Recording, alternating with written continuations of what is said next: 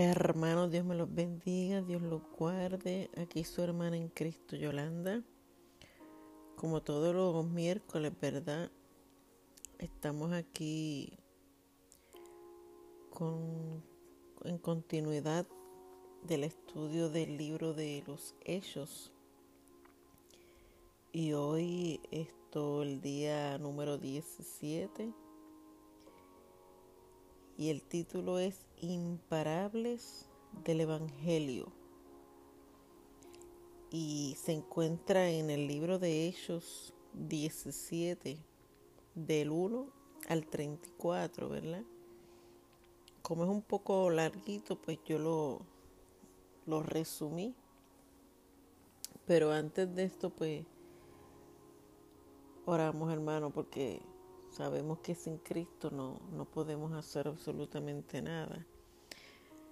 Así que Padre, en el nombre de Jesús, yo te doy toda la gloria, toda la honra, Señor, te doy la gracia por un día más que nos permite, Señor, escuchar tu palabra. Gracias Espíritu Santo porque me has permitido, Señor, dar este pequeño estudio del libro de los hechos pero tú sabes que sin ti yo no puedo hacerlo. Te necesito a ti, tu sabiduría, que tú prepares mi corazón, mi mente, el corazón de cada uno y la mente de, los que están, van a escuchar este audio. Que seamos transformados a través de tu palabra. Que tú nos hables y nos dirijas, Señor, conforme a lo que tú tienes preparado para cada uno de nosotros. Gracias te doy, Espíritu Santo. Espíritu Santo. Espíritu Santo. Gracias. Gracias por confirmar que estás aquí. Gracias Señor, gracias Señor. Gracias Padre en el nombre poderoso de Jesús. Amén, amén y amén.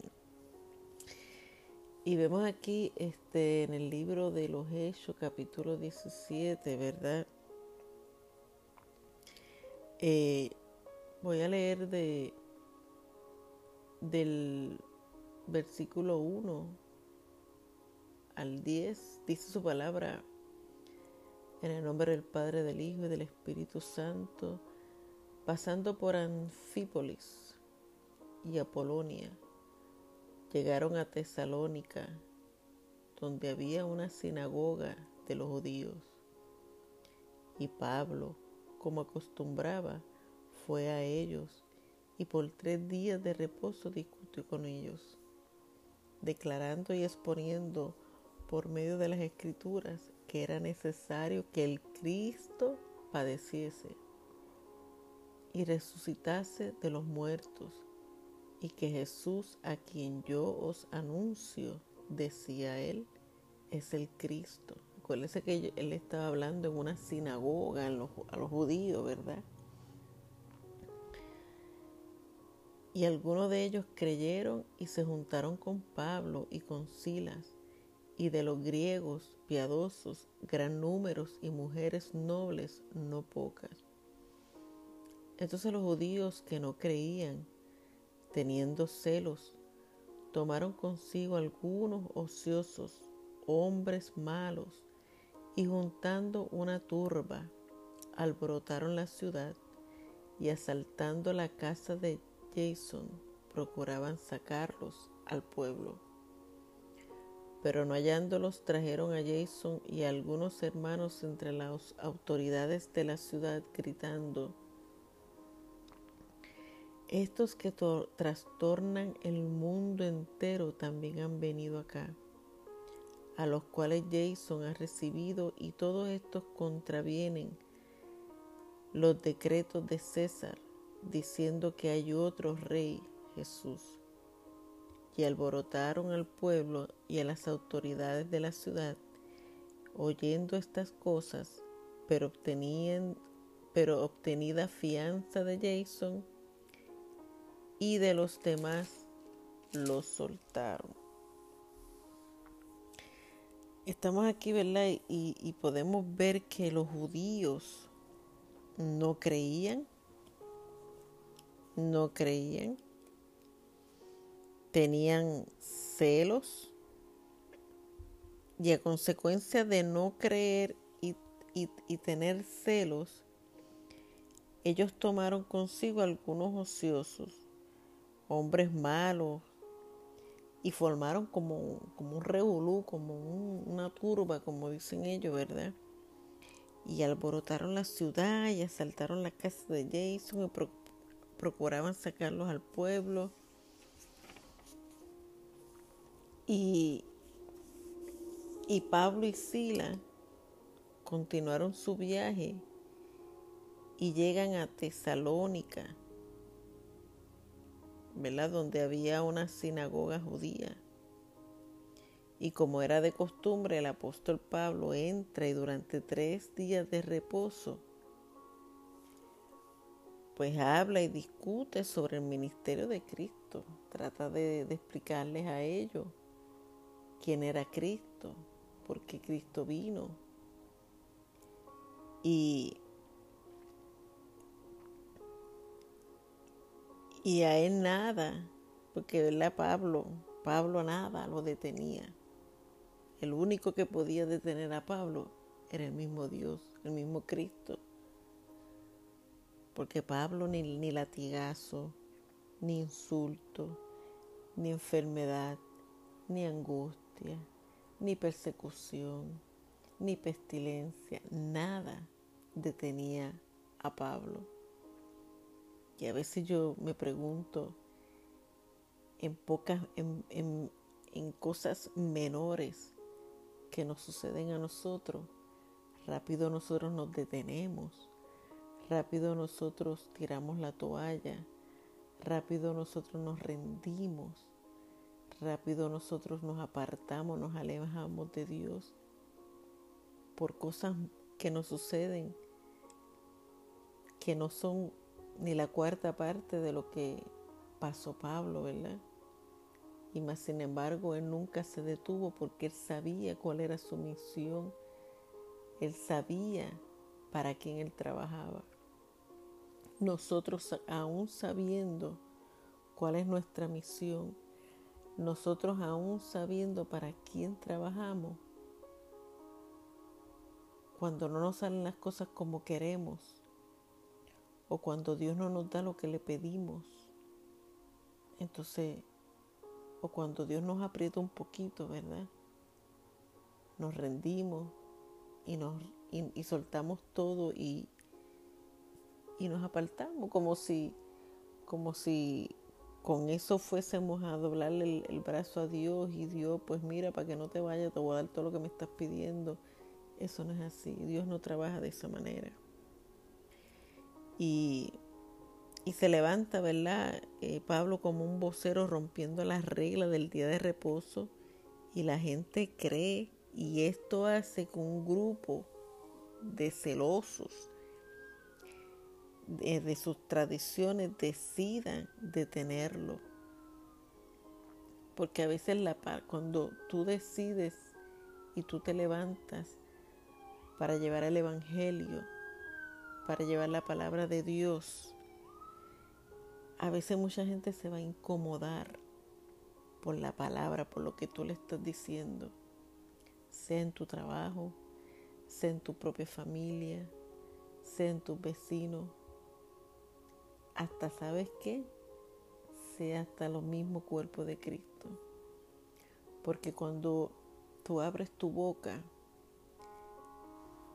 y Dios la llena, la palabra va a confrontar a aquellos que Dios quiere corregir.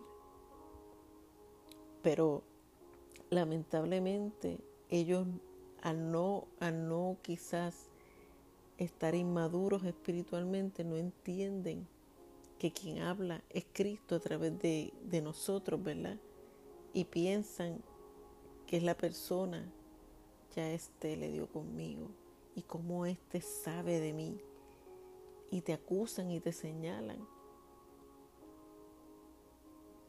Pero como Dios lo confrontó, la confrontó con la palabra que salió de tu boca, se incomodan y empiezan a señalarte y a juzgarte a ti. Y, y toman a preso y toman preso a Jason. Jason es un creyente en cuya casa pensaban que estaban los predicadores y a otros creyentes y los llevan delante de las autoridades acusándole. Jason era uno más que estaba ahí escuchando a, a Pablo y, y lo llevan delante de las autoridades acusándoles de trastornar la ciudad. Pero al no hallarles culpables, los dejan libres. Porque cuando Dios te envía, no importa que te señalen, no importa que te, que te, que te acusen, Dios, te va, Dios va a estar contigo y Dios no va a permitir que a ti te suceda nada. Si te, si te encuentran culpable, es porque algún propósito Dios tiene. Porque Pablo lo encarcelaron muchas veces. Pero dentro de la cárcel había un propósito. Porque mientras Pablo lo encarcelaban en la cárcel, Dios tenía un propósito de que libertara lo que estaba ahí dentro, espiritualmente hablando. Porque todo lo que pasa en nuestra vida, cuando nosotros estamos fiel sirviéndole al Señor,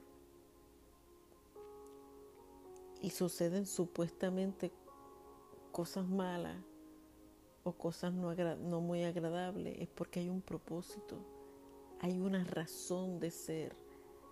Dios lo permite, ¿por qué? Dios lo permite, ¿para qué? Porque hay cristianos que, que por llevar el Evangelio los meten presos pero esos cristianos hacen como Pablo, ahí dentro de la cárcel siguen llevando la palabra de Dios. Y, y vemos aquí que la provisión y el respaldo de Dios siempre, como dije anteriormente, están disponibles para aquellos que hacen su obra. Dios siempre, mira, siempre que Dios nos envíe, Dios nos va a respaldar. No importa lo que se, no importa lo que enfrentemos, no importa lo que se levante, Dios siempre nos va a respaldar. Porque acuérdese que el enemigo siempre va a estar metiéndose porque él no va a querer que, las almas eh, eh, eh, sean salvas. Él siempre va a hacer lo posible para que las almas, ¿verdad? la palabra no llegue. Y, y mientras todo eso sucede, Pablo y Silas permanecen en Berea, donde los, los ciudadanos son más nobles y receptivos a la palabra del Señor. Y luego Pablo se mueve a Atenas, que es una ciudad sumergida en la idolatría. Allí lo reciben y lo llevan al Areópago para confrontarlo por sus enseñanzas. Dice que emocionante fue para Pablo poder hablar del Cristo no conocido para ellos. Y, y, es cierto porque por lo menos a mí Dios me ha dado la oportunidad de hablarle a gente que no conoce nada de Dios, que no conoce nada de Cristo Y a veces más satisfactorio hablarle a una persona que no conoce de Cristo a una que se apartó, a una que, que conoce.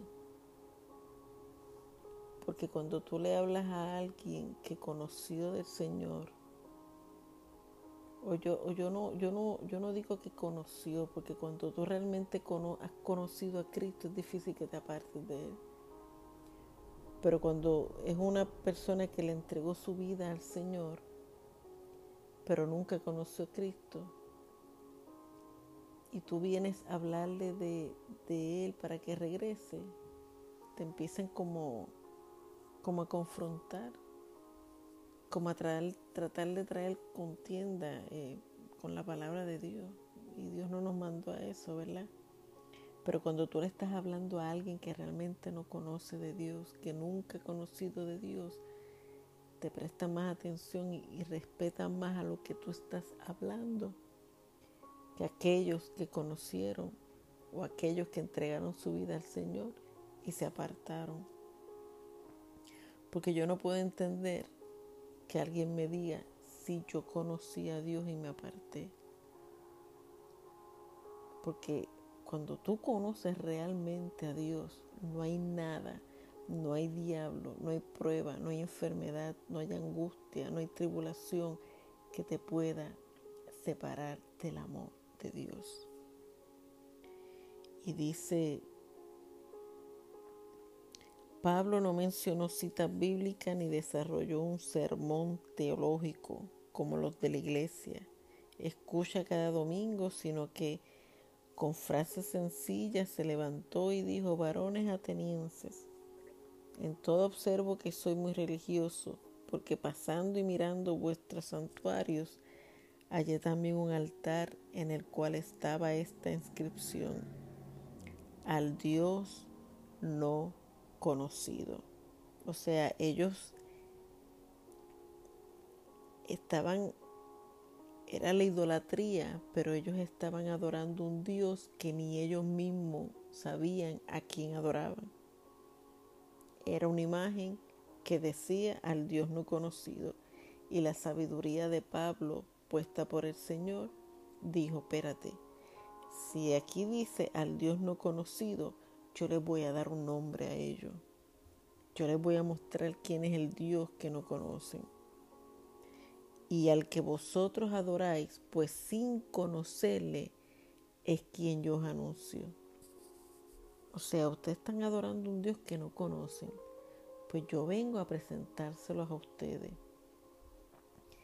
Y eso está en, Hechos 17, del, del 22 al, al 23, ¿verdad? Vamos a leérselo por aquí rapidito. Dice, entonces Pablo puesto en pie en medio del Areópago dijo, varones atenienses, en todo observo que soy muy religioso, porque pasando y mirando vuestros santuarios hallé también un altar en el cual estaba esta inscripción al Dios no conocido, al que vosotros adoráis, pues sin conocerles es quien yo os anuncio. Y dice en otras palabras, les dijo, de ese Dios que tiene en ese altar, es de quien yo les vengo a hablar. Ellos tenían altares por Dios diferentes, pero había un Dios desconocido para ellos, para los atenienses, el que le había sido revelado a Pablo. Y qué bueno es saber que tenemos la revelación de, del Dios verdadero y de su Hijo Jesucristo. Y y para él eso era algo diferente, ¿verdad? No se trataba de una nueva doctrina, sino de una acción. Y Pablo les revela al Dios no conocido que hizo los cielos y la tierra, el que no habita en templos hechos por manos humanas, ni necesita nada de los hombres, porque todo es de Él. Ese es el mismo Dios que anhela tener una relación con cada uno de nosotros. A veces pensamos y creemos que, estamos bien con Dios. A veces pensamos que como tenemos un micrófono en las manos y cuando yo levanté mis manos y cuando yo toqué a alguien se cayó y, la gloria del Señor se, se movió cuando yo prediqué pero eso no, eso no te quita de que tú estés bien delante de Dios. Porque Dios, Dios tiene que, cumplir su palabra. Y, y como dice de las escrituras, ¿verdad? No todo el que diga Señor, Señor entrará al reino de los cielos. Pero Señor, nosotros echamos fuera demonios, nosotros sanamos enfermos, nosotros, nosotros hicimos esto.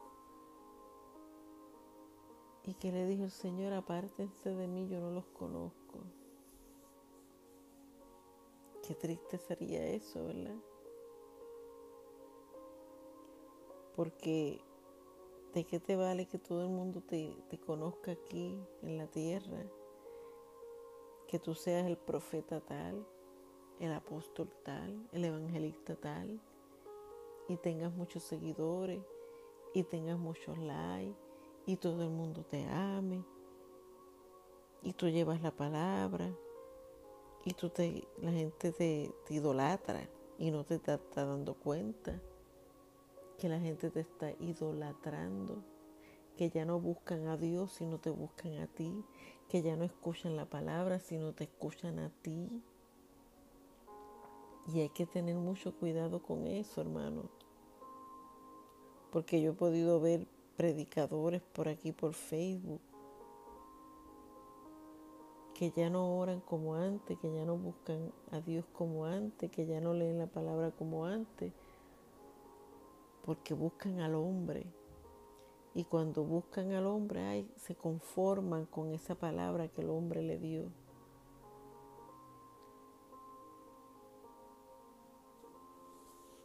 Y hay que tener mucho cuidado cuando uno me está ministrando.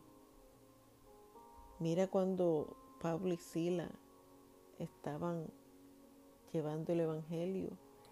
La divina que decía, estaba diciendo, estos son hombres de Dios. Ellos son hombres de Dios y los estaba. Llegó un momento en que Pablo los reprendió y sabe por qué.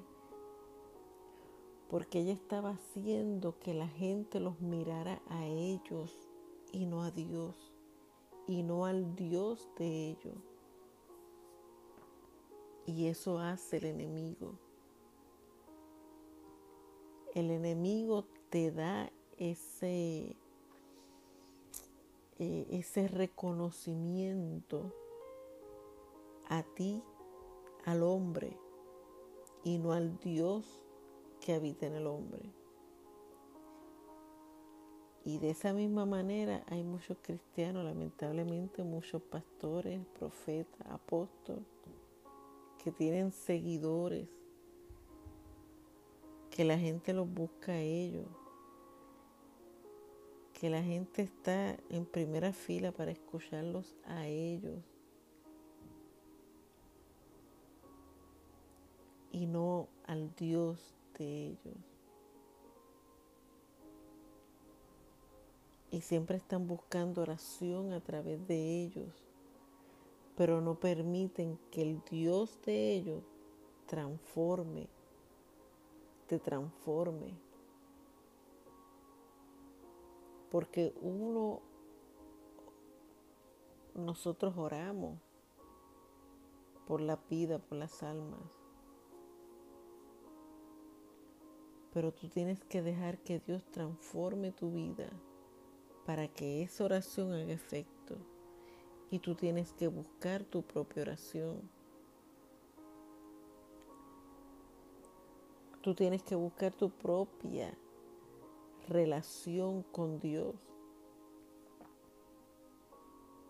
Porque tú no puedes buscar una relación con el hombre para que sea el hombre que te dirija, para que sea el hombre que ore, para que sea el hombre que, que te ministre tu vida, para que sea... Y tú estás todo el tiempo pegado a escuchar al hombre entonces tú no oras porque te conformaste con la palabra que te dio el hombre y ni tan siquiera buscaste en la Biblia para ver si, si, si lo que él está hablando es bíblico. Pero como es lo que tú quieres escuchar, pero como es lo que tú necesitabas escuchar, te conformaste y te acomodaste a esa palabra pero no estás permitiendo que sea el Espíritu Santo que trabaje contigo, que trabaje en tu corazón, que trabaje en tu amargura, que trabaje en tu alma. Y te conformas con que oren por mí, pero no, no eres transformado. Y dice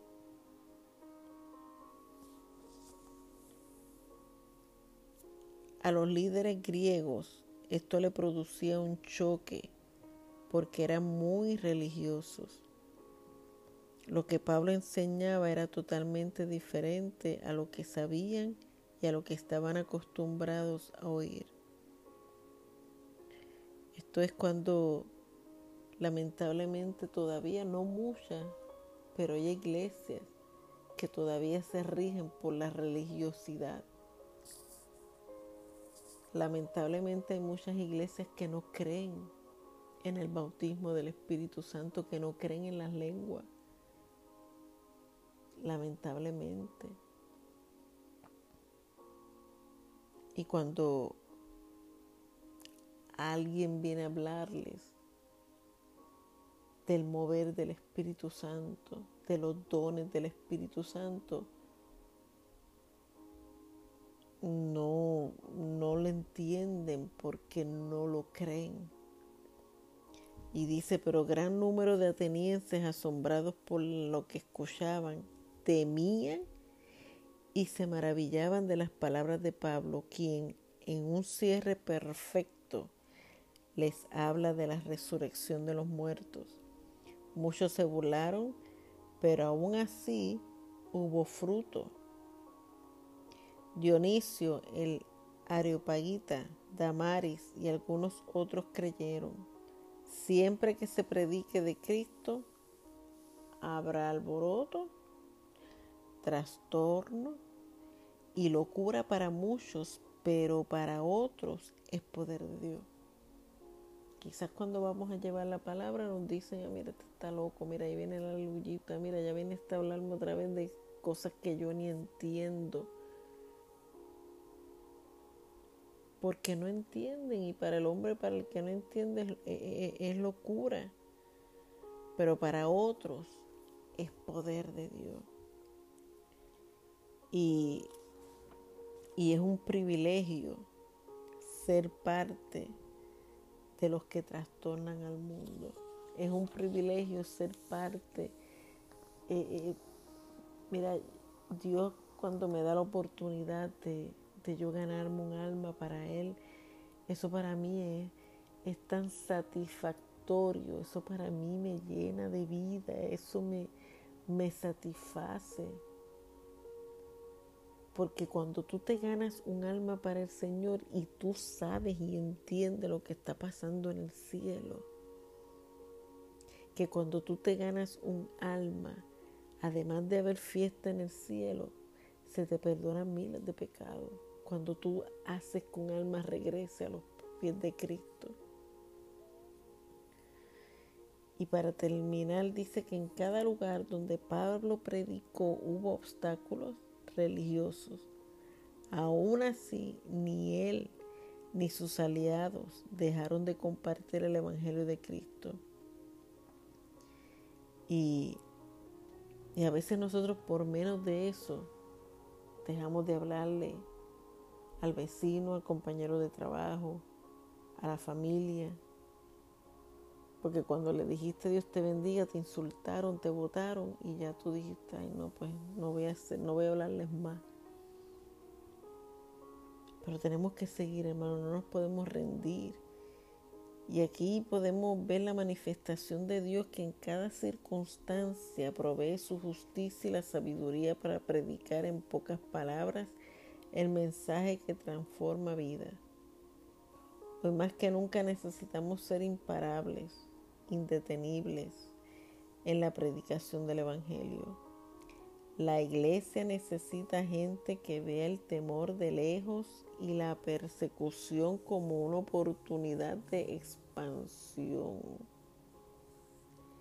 Gente que ayude a promover en todas las áreas al Dios no conocido, pero revelado a nosotros. Y la pregunta es, ¿estaremos dispuestos a pagar el precio que pagó Pablo por llevar el Evangelio?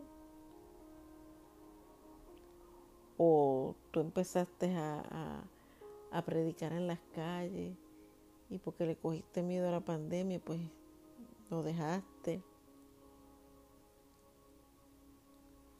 ¿O eras de los que le hablabas a tus compañeros de trabajo, pero como te rechazaban, pues dijiste, ay, ya yo no voy a hacer más nada. No nos podemos rendir, hermano, tenemos que seguir llevando la palabra del Evangelio, porque para eso Dios nos llamó, para eso Dios nos llamó, ir y hacer discípulos, ir y llevar las buenas nuevas de salvación. Padre, gracias Señor, he cumplido, Padre, a lo que tú me has llamado con este estudio del libro de Hechos. Te doy la gloria y la honra, Señor, y te pido que aquellos que escuchen esta palabra sean tocados, sean transformados, Señor, y que decidan a seguir llevando las buenas nuevas de salvación, a no rendirse, a no detenerse, no importando el proceso, no importando por donde tengan que pasar.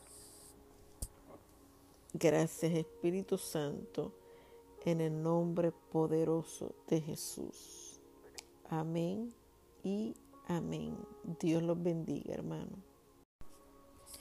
Hermanos, que el Señor me los continúe bendiciendo aquí un día más, eh, con, como todos los miércoles, con el estudio del libro de Hechos. Y estamos en el día número 18 y el tema de este día es ciudades rendidas ante un evangelio apasionante. Y como siempre digo, ¿verdad? Nos ponemos en oración porque sin el Espíritu Santo yo no puedo dar este pequeño estudio. Así que oremos, hermanos. Padre, en el nombre de Jesús, yo te doy toda la gloria y toda la honra, Señor te pido, Padre, que seas tú, Espíritu Santo. Te necesito, te necesito para dar este pequeño estudio, Señor, del libro de Hechos, del día número 18. Yo te pido, Espíritu Santo, que cada alma, Padre, que, que vaya a escuchar lo que tú vayas a hablar, que sea edificante, Señor, que restaure, Señor, que toda duda sea quitada, que toda eh, desánimo se vaya, Señor, al escuchar tu palabra, al escucharte a ti, Espíritu Santo. Gracias una vez más, Señor. Y yo te pido, Espíritu Santo, Señor, que tu presencia inunde los corazones, que tu presencia sea quien quien toque, quien levante, quien restaure, Señor. Yo te lo pido, Padre, en el nombre poderoso de Jesús. Amén y amén. He estado aquí meditando en su palabra, ¿verdad? Y estoy aquí en el libro de Hechos capítulo 18. Y estaba aquí leyendo eh, de Pablo, que dice capítulo 18, 1, del 1 al, al 10. Dice, después de estas cosas, Pablo salió de Atenas y fue a Corinto. Y halló, y halló ahí aún un judío llamado Aquila, Aquila, natural del Ponto, recién venido de Italia con Priscila, su mujer por cuanto Claudio había mandado que todos los judíos saliesen de Roma. Fue a ellos y como era del mismo oficio, se quedó con ellos y trabajaban juntos, pues el oficio de ellos era hacer tiendas discutía en la sinagoga todos los días de reposo y persuadía a judíos y a griegos. Y cuando Silas y Timoteo vinieron a Macedonia, Pablo estaba entregado por entero a la predicación de la palabra, testificando a los judíos que Jesús era el Cristo. Pero poniéndose y blasfemando estos, les dijo, sacudiéndose los vestidos, vuestra sangre sea sobre vuestra propia cabeza.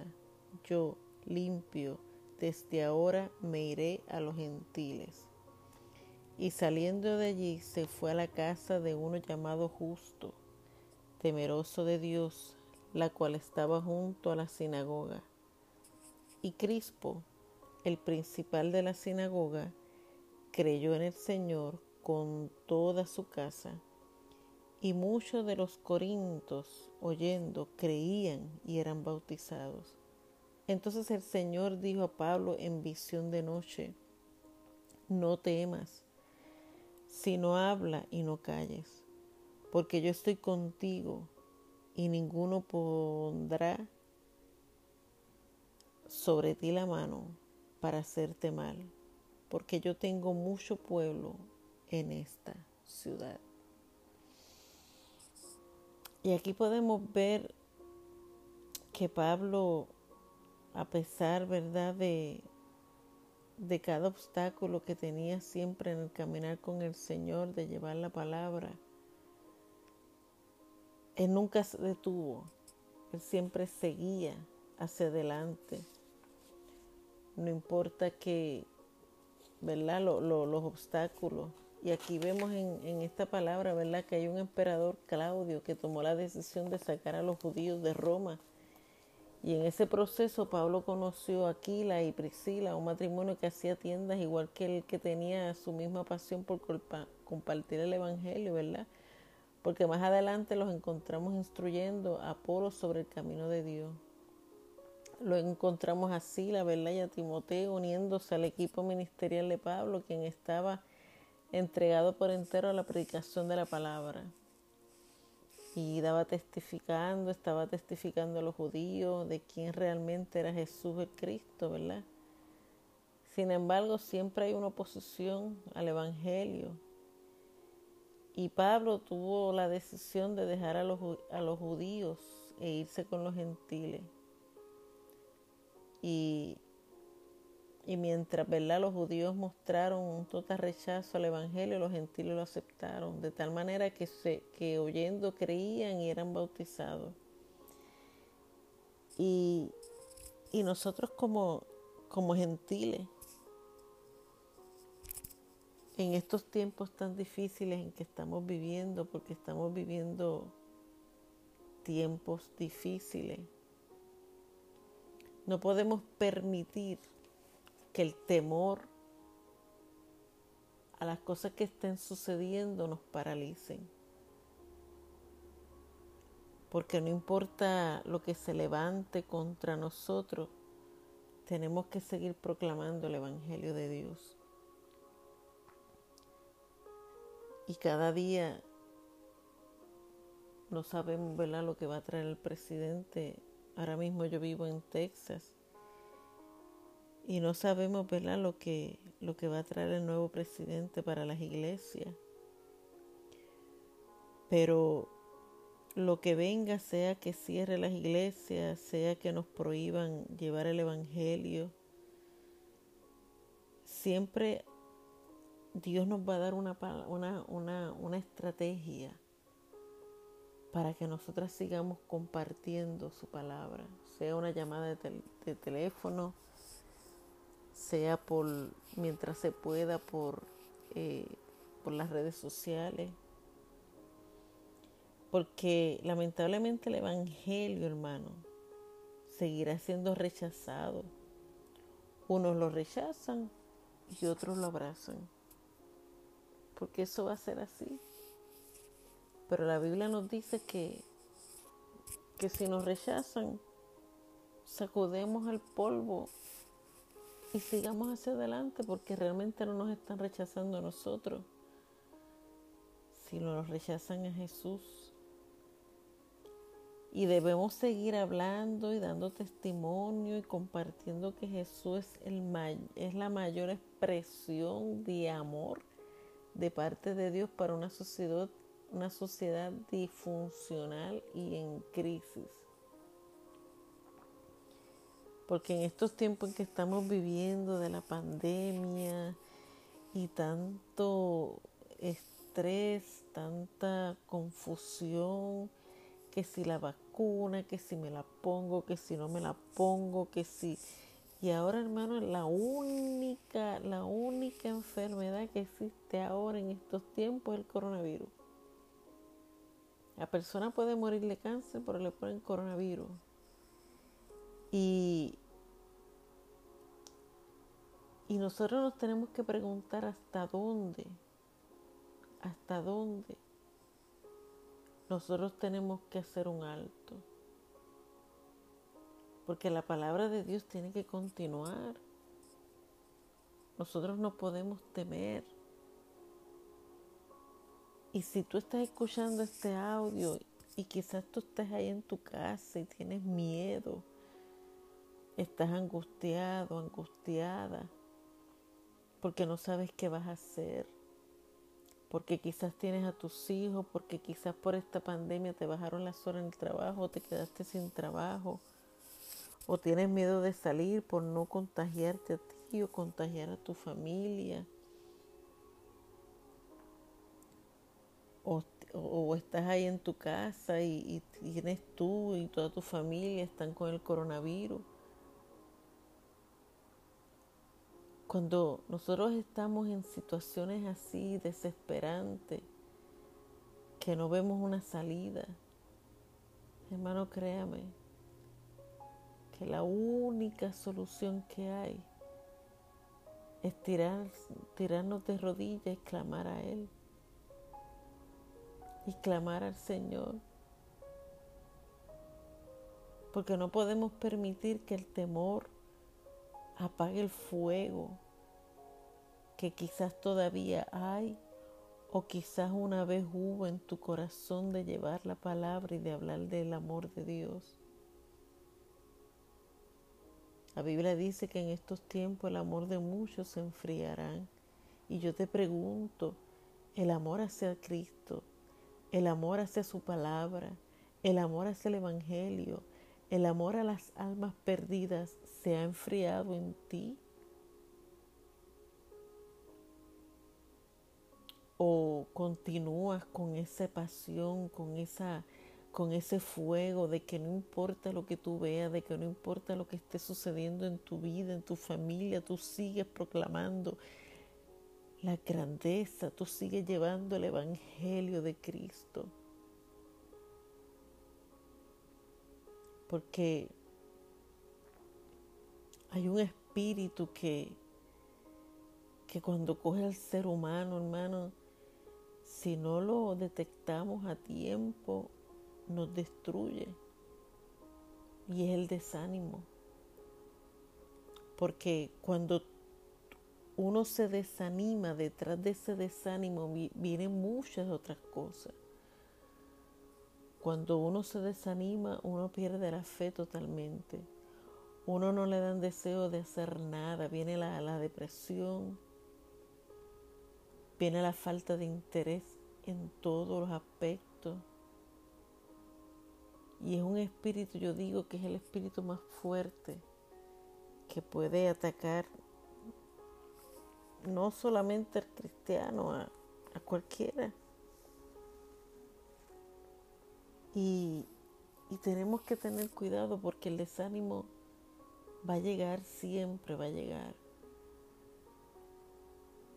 Pero tenemos que estar bien pendiente de que si en algún momento tú estás escuchando esto y te sientes desanimada, desanimado, vete a la presencia del Señor y dile, Señor, tengo este desánimo y necesito que me lo quites. Necesito que me vuelvas a encender, necesito que vuelvas a poner en mí esa llama de tu presencia, esa llama esa fe, ese creer en ti, que aunque no vea nada, que aunque todo lo que, lo que ve es lo contrario, lo que tú me has prometido, seguir creyendo en, en ti, llevar la palabra, hablar de ti, hablar de tu amor, hablar de tu grandeza, no detenerme por lo que veo, no detenerme por lo que oigo, sino seguir hacia adelante Ahora, ¿verdad? Ha salido esto de las vacunas y cada cual tiene que tomar la decisión, ¿verdad? Nadie puede decirle póntelo o no te la ponga porque eso es algo que solamente Dios es el que puede detener. Ahora mismo yo tengo mi hijo en Puerto Rico que se la puso, pero esos son tres dosis. Pero yo he orado que Dios tome el control total. Porque nosotros no podemos afanarnos, nosotros no podemos eh, cargarnos con las decisiones de otros. Porque nosotros orientamos, nosotros oramos, pero la decisión de cada persona es la decisión. La decisión de mi hijo fue ponérsela, que yo pueda hacer orar y pues, que Dios lo guarde y Dios lo cubre. Y aquí en el versículo 9 el Señor le dijo a Pablo en visión de noche, no temas, sino habla y, y no calles. Dios nos manda no temer. Dios nos manda no callarnos. Y dice más, dice, porque yo estoy contigo y ninguno pondrá sobre ti la mano para hacerte mal, porque yo tengo mucho pueblo en esta ciudad.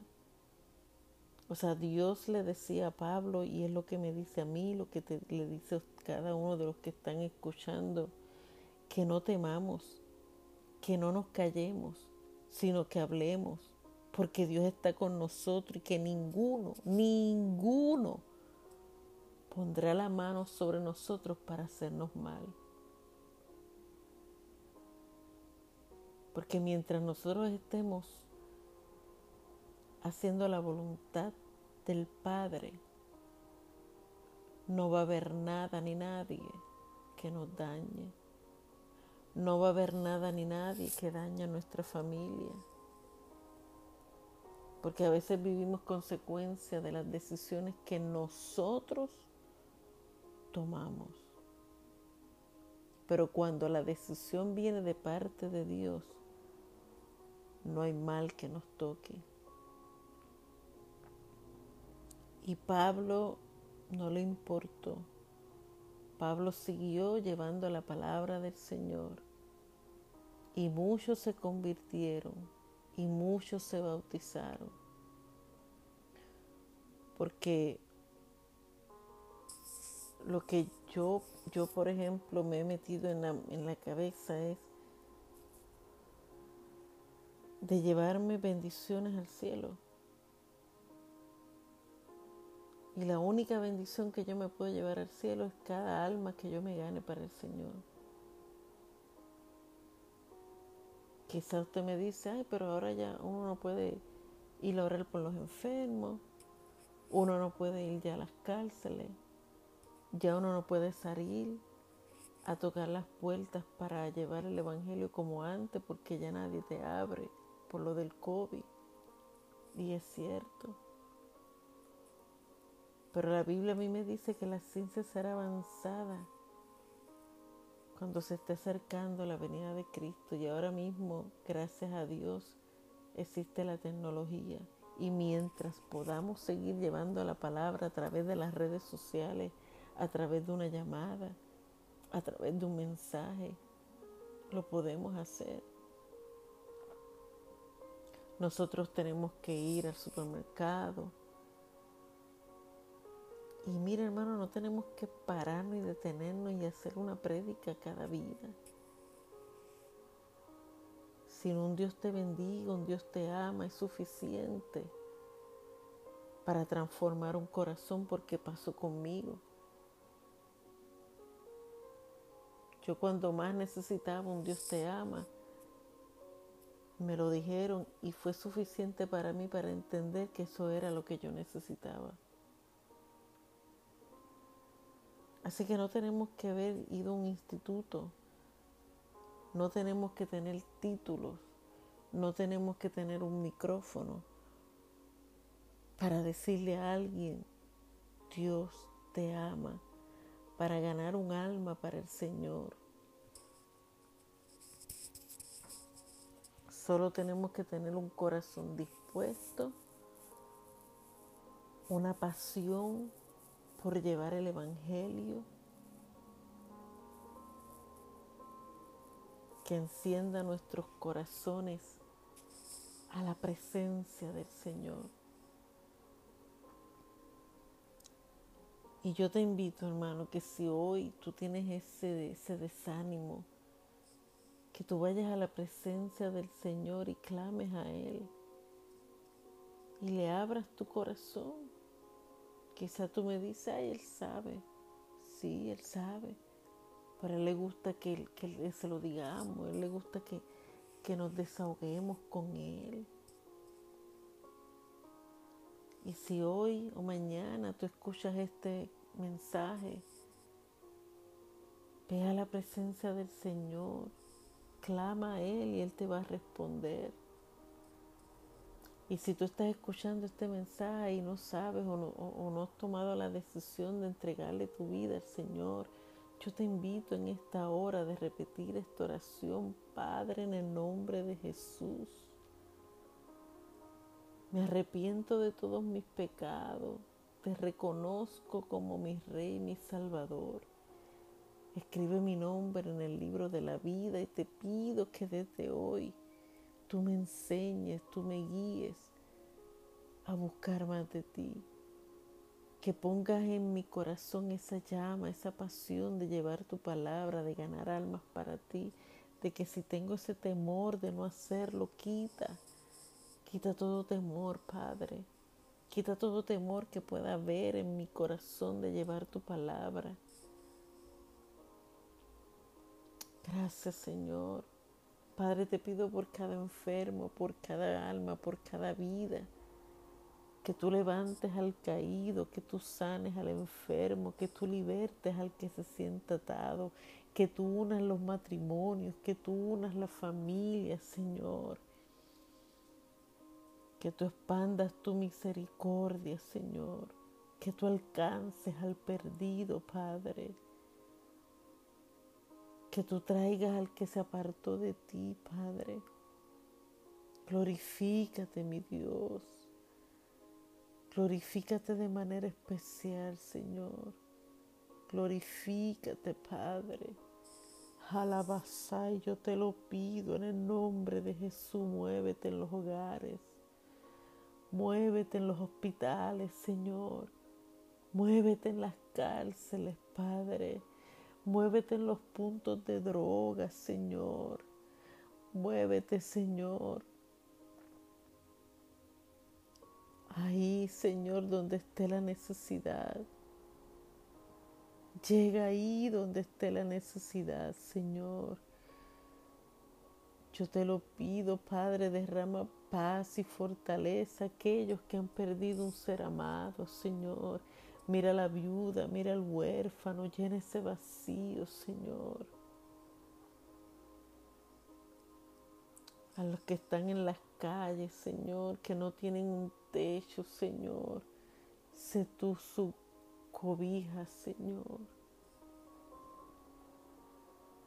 Extiende tu misericordia. Extiende tu misericordia, Señor. Yo te lo pido, Padre. Yo te lo pido en el nombre poderoso de Jesús, Señor.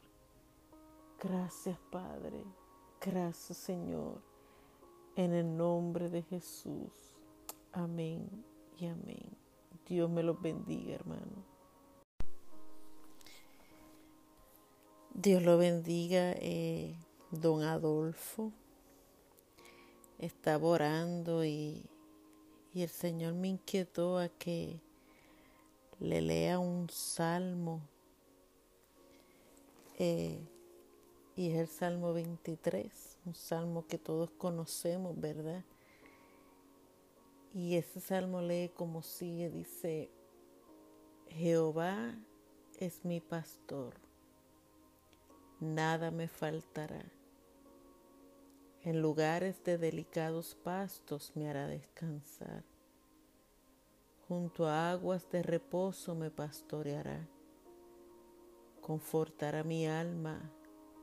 me guiará por sendas de justicia por amor de su nombre.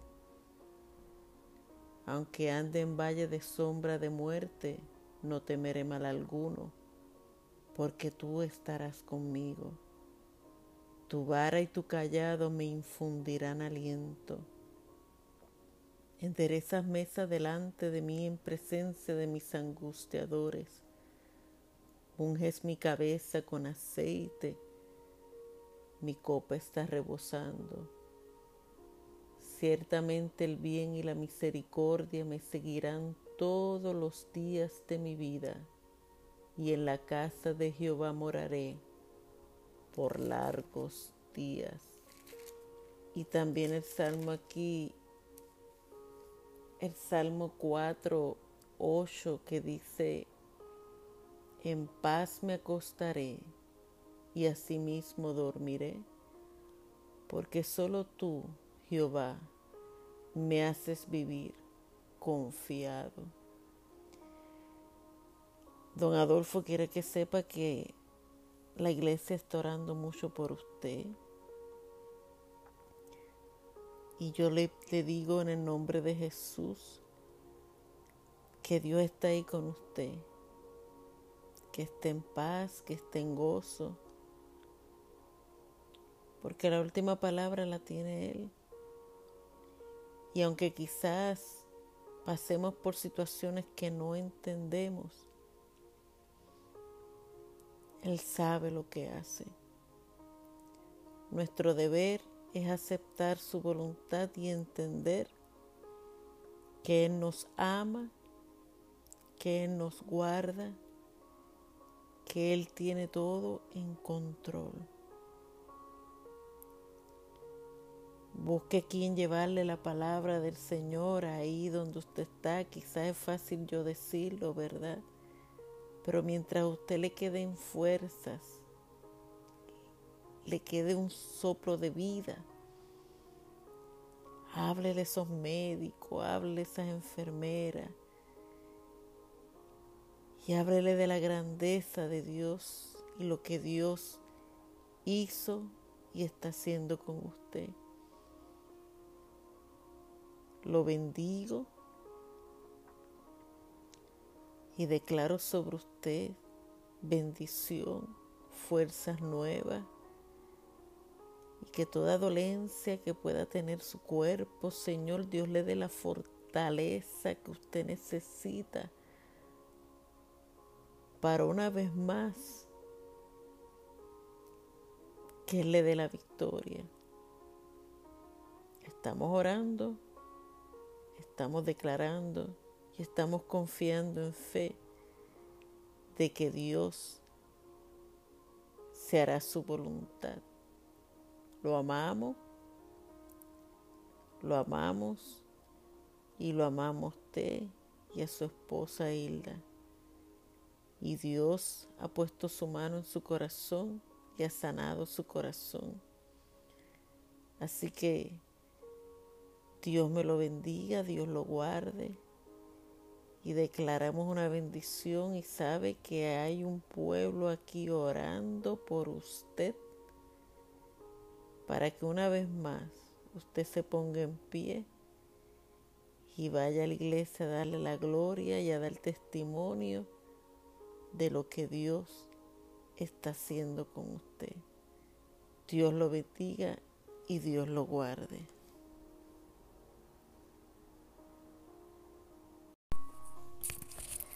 Dios los bendiga, hermano. Dios los guarde. Aquí como todos los miércoles.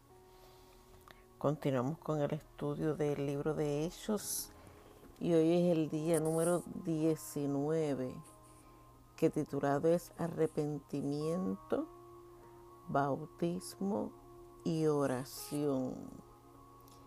Y como siempre digo, sin el Espíritu Santo, ¿verdad? Yo no podría estar aquí ni hablar, así que nos ponemos en comunión para orar y pedirle a Él que esté con nosotros para que podamos entender lo que Él tiene preparado para cada uno.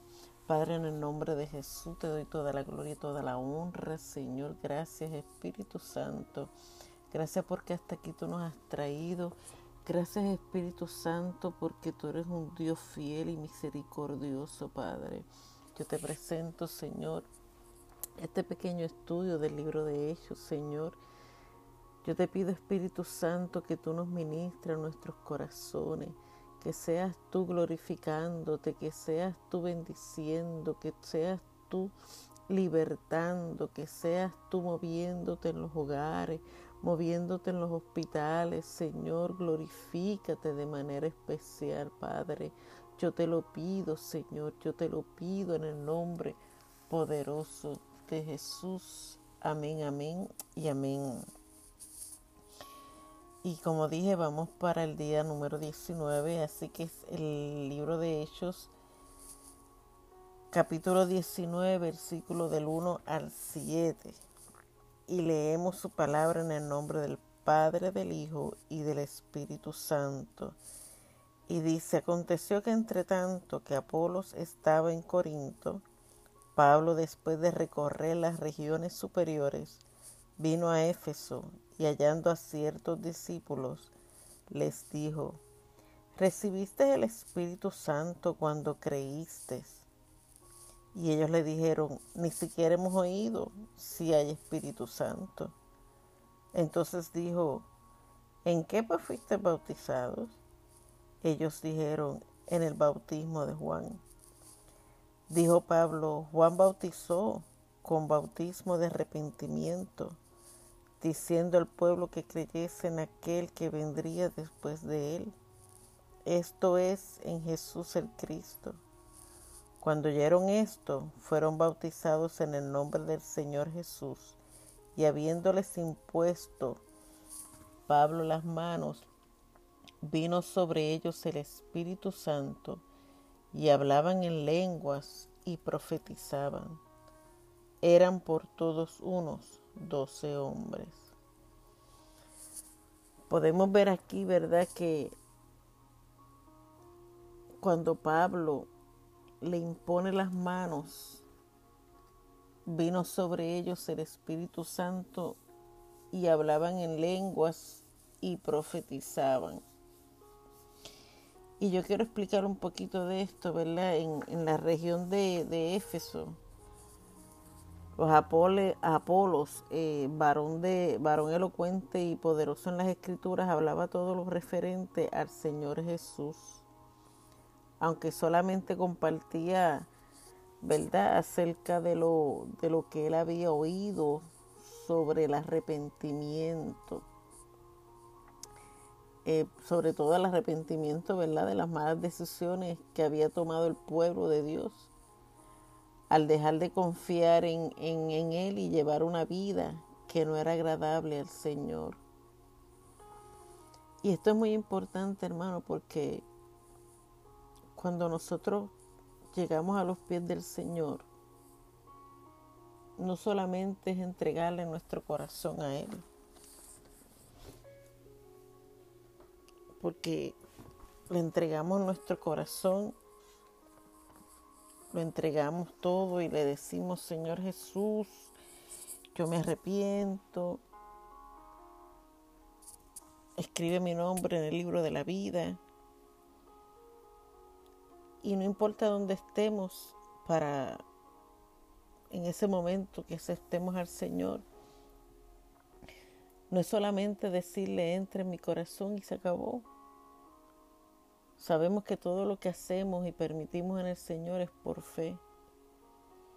Pero cuando tú le permites y le abres al corazón al Señor y le permites entrar, hay unos pasos, hermano uno lo primero que, lo segundo que tiene que hacer después que, que le permite que Dios entre, es decirle, Señor, ¿y ahora qué? ¿Y ahora qué? Y el segundo paso que uno tiene que dar es bautizarse en el nombre del Padre, del Hijo y del Espíritu Santo. Y como dice la Escritura, ¿verdad? Que Dios hace todo nuevo. Y cuando nosotros vamos al bautismo, que nos sumergen en el agua, y nos levantan. Esto es por fe en el nombre de Jesús.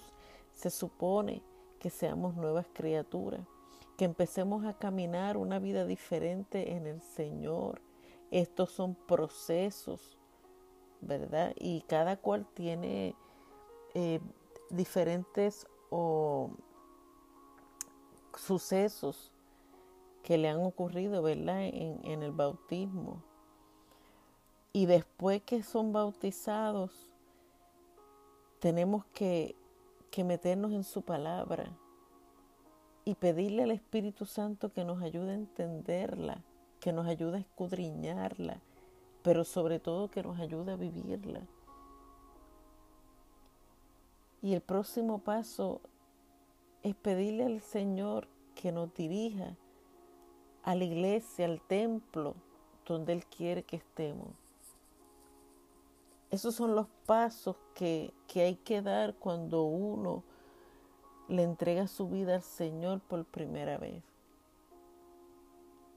Y es bueno que, ¿verdad? Que, que cuando eh, estamos buscando un templo, una iglesia, que esa iglesia crean en, en la Trinidad, en el Padre, en el Hijo, en el Espíritu Santo, que crean en el bautismo, que crean en, en, en la venida del Señor.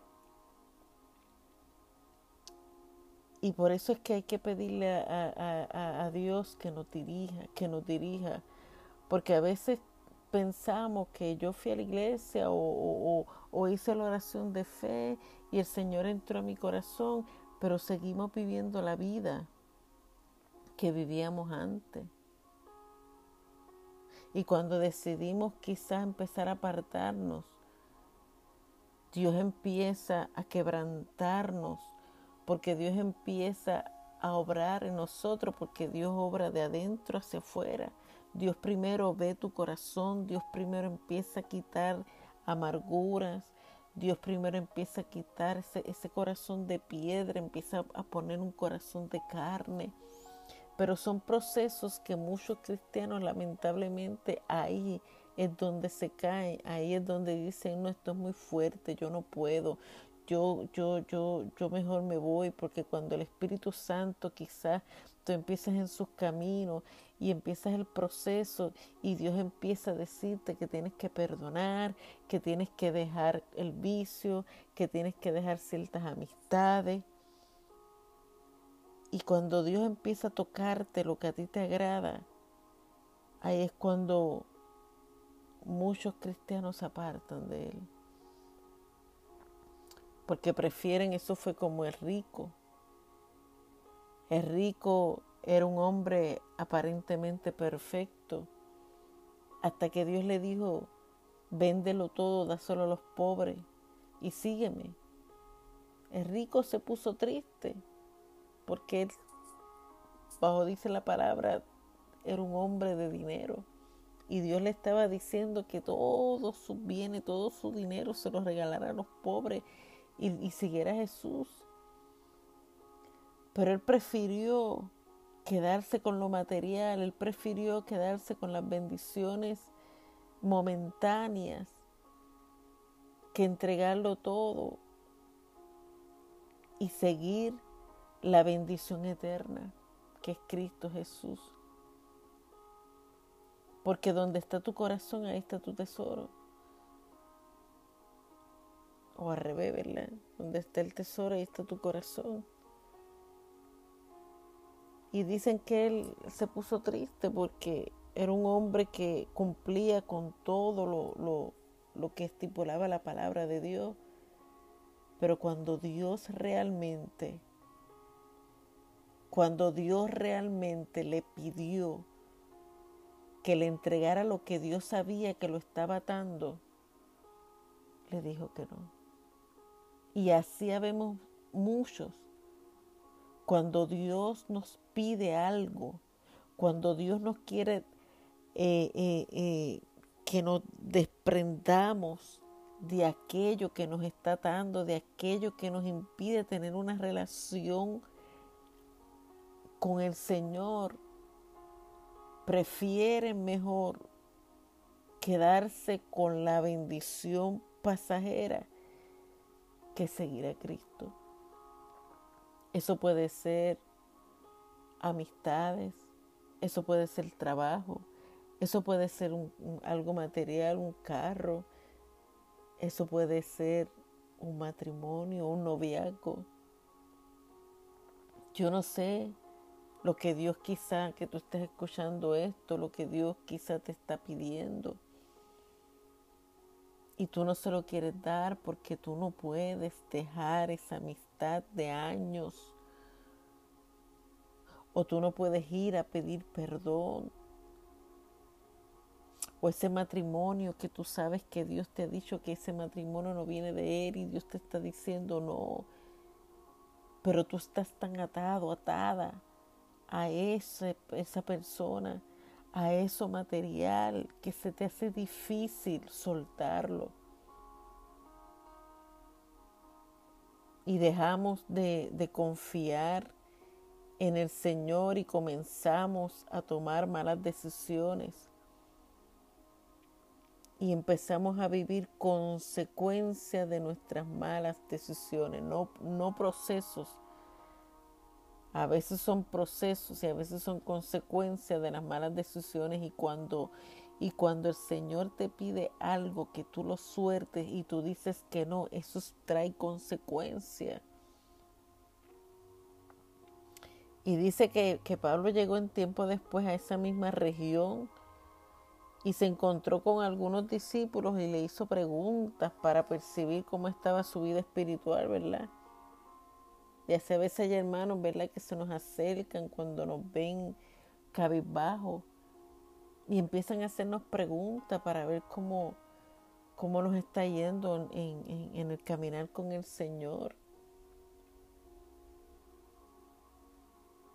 Y, y, Pablo aquí dice que se dio cuenta que ellos necesitaban creer en aquel que vendría después de Juan. O sea, necesitaban creer en Cristo. Y cuando nosotros nos entregamos al Señor, necesitamos creer a Él, que no importa lo que Él te pida, que aunque duela entregarlo, que aunque duela apartarnos de esas personas o de lo que Dios te está pidiendo que te apartes, que aunque duelas matar el orgullo e ir a pedir perdón. Porque Dios quiere procesarnos, Dios quiere transformarnos a su imagen y semejanza. Pero decimos, es que duele. Pero si, si, si nos ponemos a pensar en la cruz, si nos ponemos a pensar en, lo que Cristo Dios entregó por amor a ti, por amor a mí, a Él no le importó dejar su trono, a Él no le importó estar en un pesebre por amor a ti, por amor a mí. Porque Dios a veces nos quiere meter en ese pesebre, en la humildad,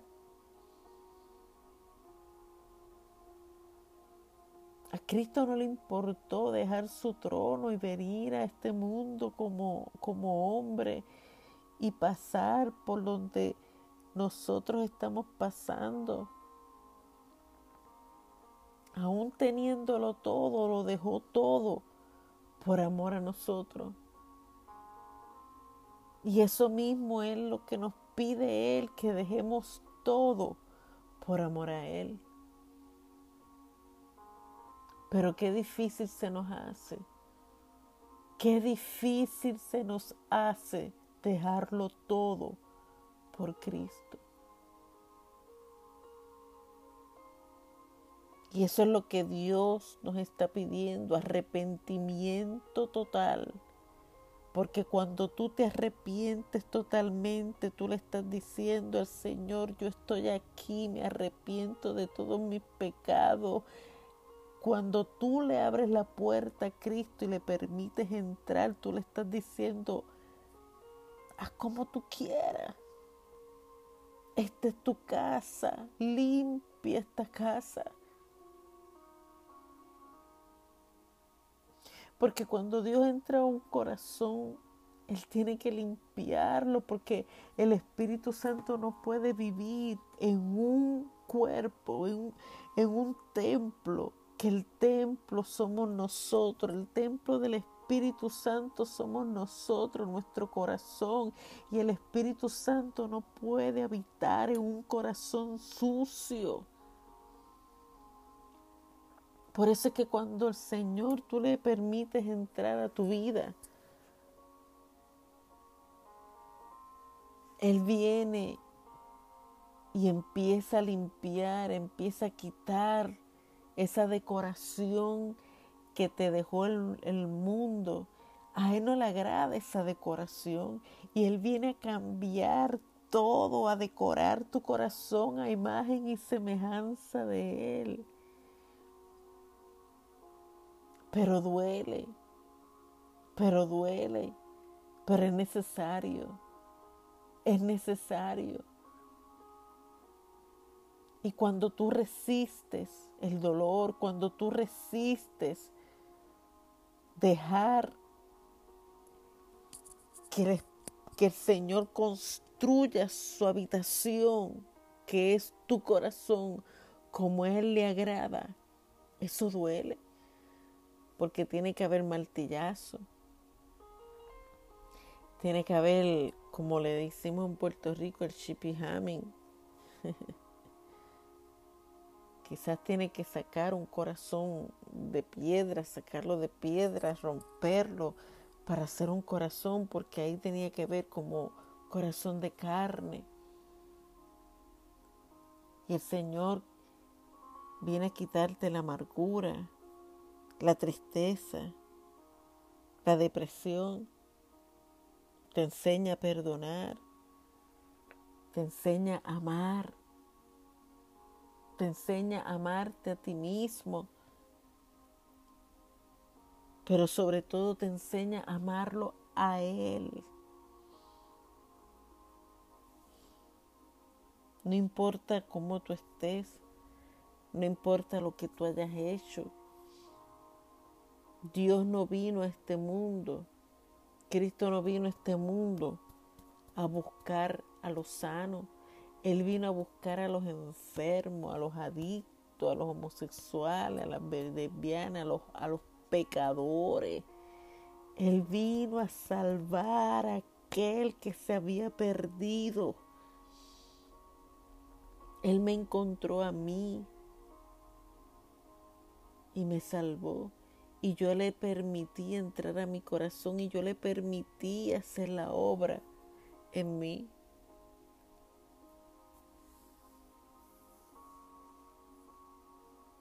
Y yo te pregunto, ¿estás dispuesto, estás dispuesta a dejar que el Espíritu Santo continúe reparando su habitación para Él habitar en ti? Ay, pero es que duele, pero es que me está pidiendo que perdone, Él me está pidiendo que, que yo deje, Él me está pidiendo que yo entregue. Cuando Dios pide, es para darte el doble. Cuando Dios te pide que le entregues algo, es porque Él te va a dar algo mejor de lo que tú le estás entregando. Con Dios nunca perdemos, siempre ganamos.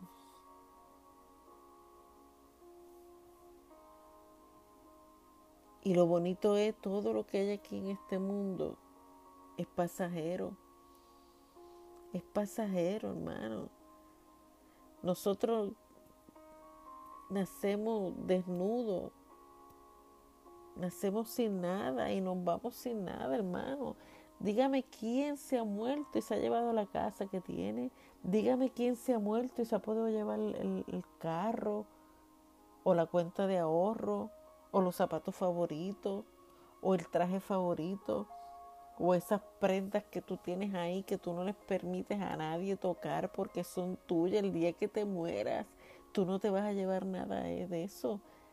O tú que tienes el banco virado y, no disfrutas, no te compras nada porque quieres seguir ahorrando y acumulando dinero en el banco. Y cuando tú te mueras, tú no vas, tú no te puedes llevar eso.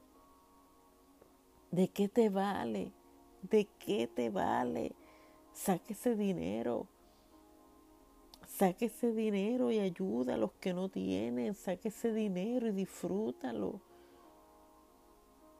porque tú no sabes cuándo, ni, ni, la hora, ni el día en que Cristo pueda venir o, o, la muerte te pueda venir a buscar y tú con ese dinero ahí no tienes a nadie a quien dejárselo. Y yo te digo en el nombre de Jesús, hay tanta necesidad que tú puedes ayudar.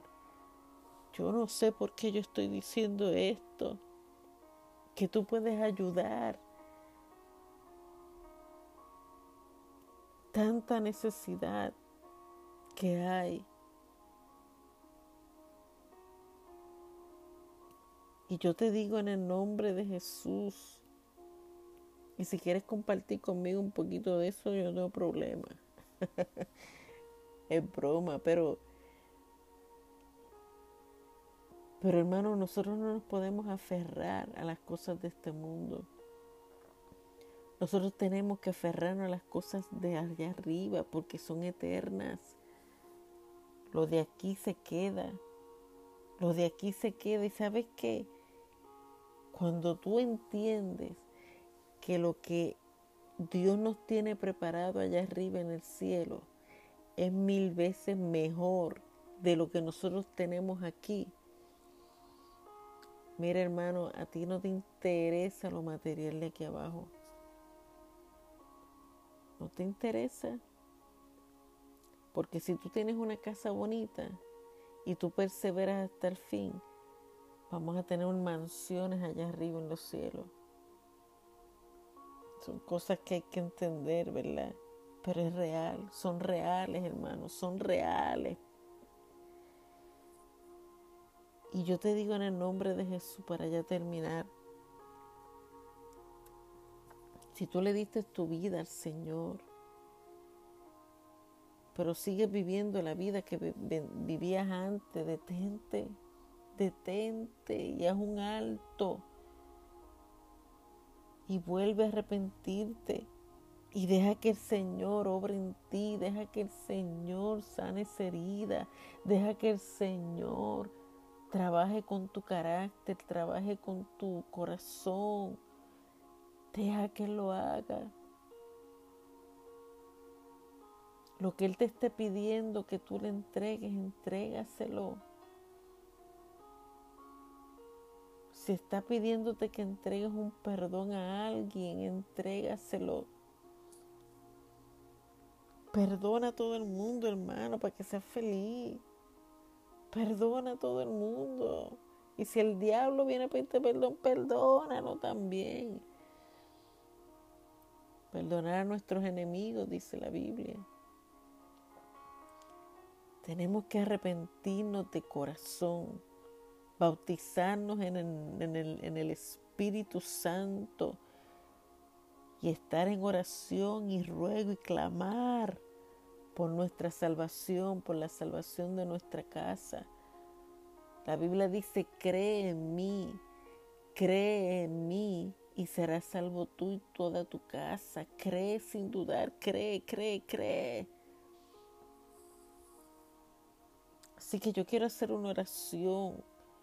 Si tú eres de los que estás escuchando, me has apartado o simplemente tú hiciste la oración de fe y no has hecho más nada, yo te invito a que mañana tú llames a alguien que tú conozcas o me puedes escribir en mi Facebook y, y puedan dirigirte espiritualmente para que puedas agradar al Señor.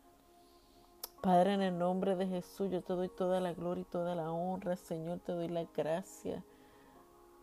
Te doy la gracia porque me has permitido llevar esta palabra, Señor, a todo aquel que la escuchará Que tu palabra nos retorne tras Señor, y que esta palabra, mi Dios, sea eficaz, que esta palabra llegue a los corazones, que esta palabra, Espíritu Santo, renarguya, Señor.